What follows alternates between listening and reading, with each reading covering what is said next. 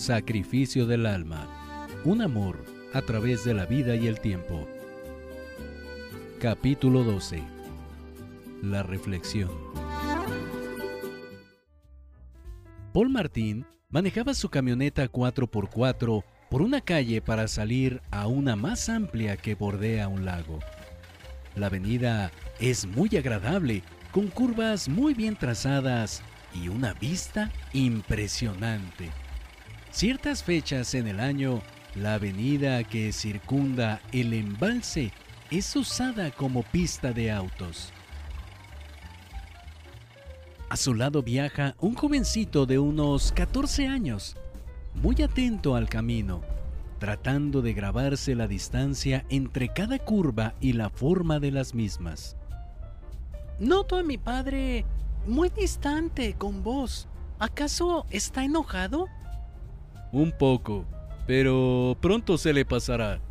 Los hijos a veces no entienden a sus padres y es imposible hacerlos comprender. Cada cabeza es un mundo, y mi hijo, que es algo terco, quise convertirlo en un gran jugador de polo y él se decidió por la equitación. Pero, ¿por qué está enojado? ¿Me lo podés decir? No es nada importante. Vendí un caballo con un crédito a tres años a unas personas que acababa de conocer en Antigua. Es lógico que Gabriel no esté de acuerdo, y estoy seguro que vos tampoco lo entenderías.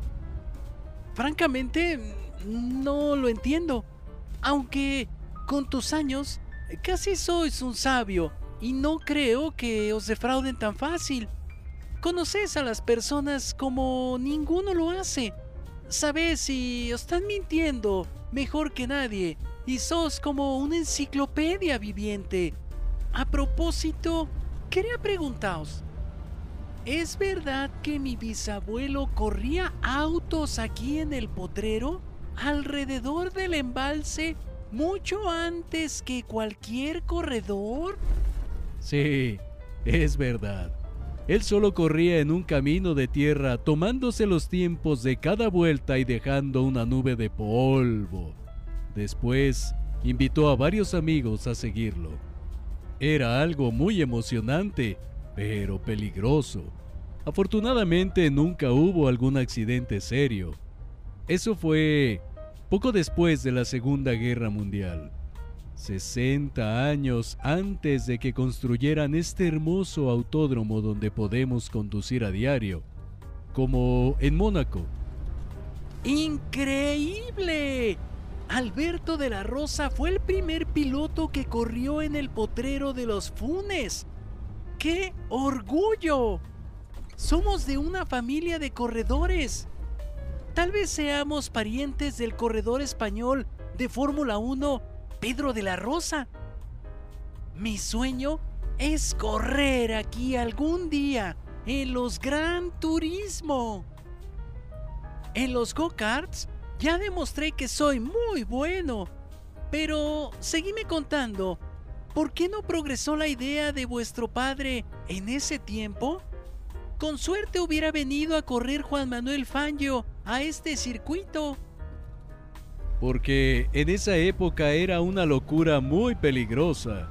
Mi padre, como vos sabés, quedó muy lastimado con la muerte de mi madre, y todos creíamos, incluyéndome a mí, que lo hacía con la esperanza de tener un accidente que lo reuniera con tu bisabuela Nidia.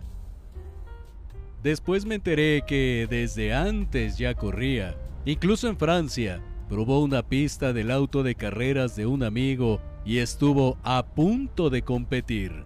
Pero el auto se averió en una carrera anterior, que por cierto ganó su amigo. Abuelo Paul, qué interesante. Tenés que contarme toda su vida y la vuestra.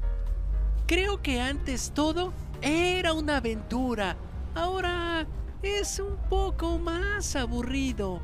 Se me ocurre una idea, Michelle. Yo les escribo a los amigos que conocí en Guatemala, precisamente a los que les vendí el caballo. Ellos viven en México les cuento recuerdos y anécdotas de la vida de mi padre. No me preguntes por qué.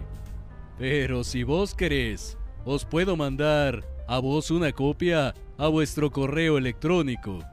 Además podemos platicar todo cuanto y cuando querés. ¿Qué os parece? ¡Súper! ¡Hey, hey! ¡No os vayáis a pasar! ¡Dejadme aquí! Gracias, viejo. Id con Dios, Michelle. Chao.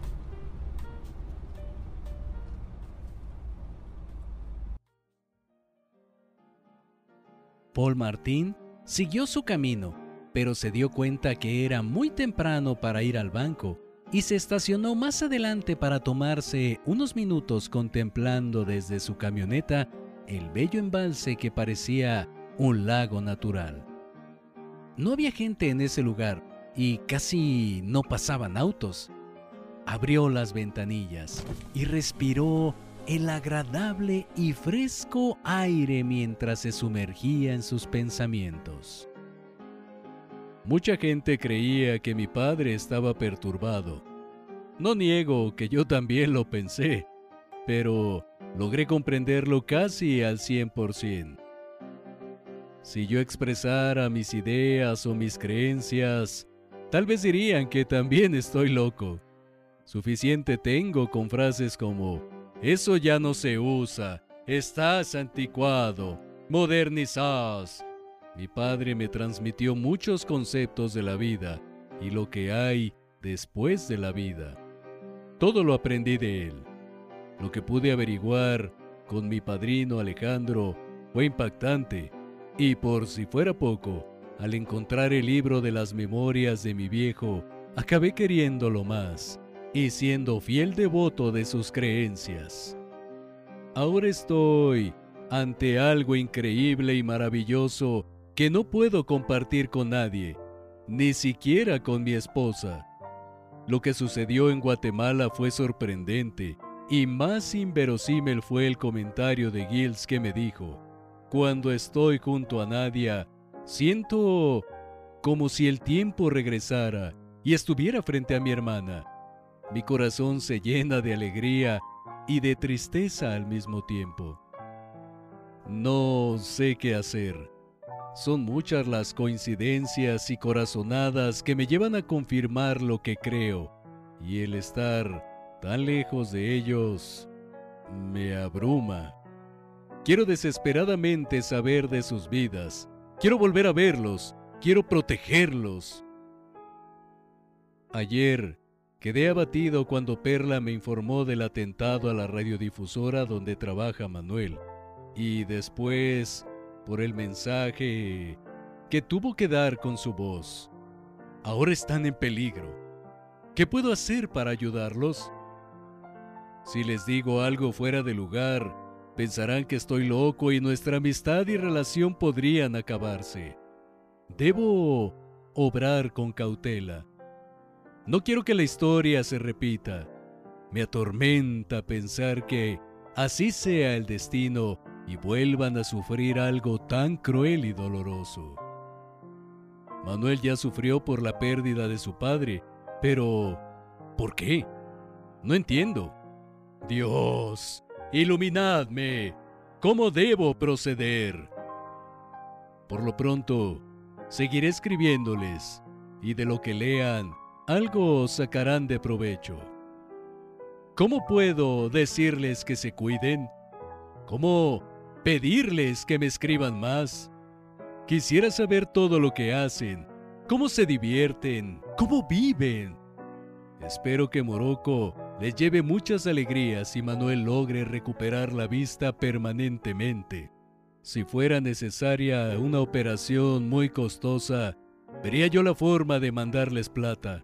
Dios mío, de pronto me miro y parece que estoy perdiendo la razón y vuelvo a repasar todo. La manera de expresarse de Manuel es la misma que la de mi padre. Solo cambia el acento, pero es idéntica.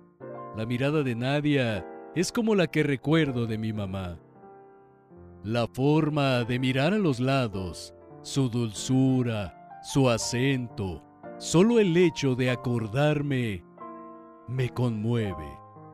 Siento la presión en la garganta y mis ojos quieren estallar en lágrimas.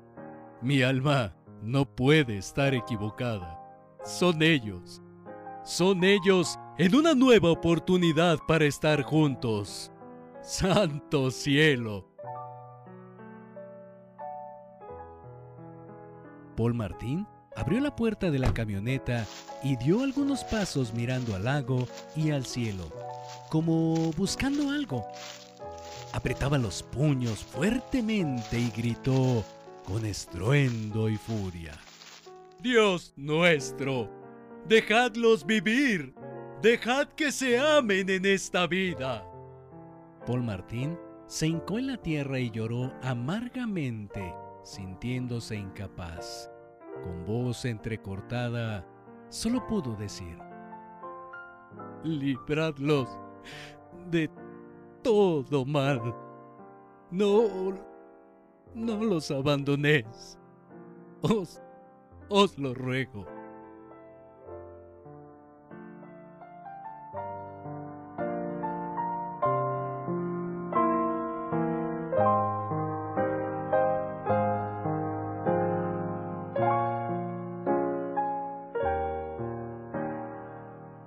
No te pierdas el próximo episodio de Sacrificio del Alma. Un amor a través de la vida y el tiempo. Escrito por Rubén Sobrino Prado.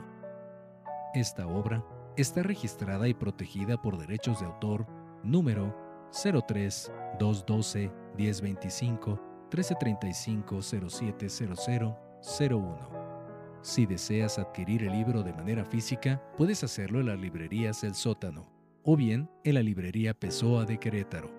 Asimismo, al correo liberdist.yahoo.com.mx.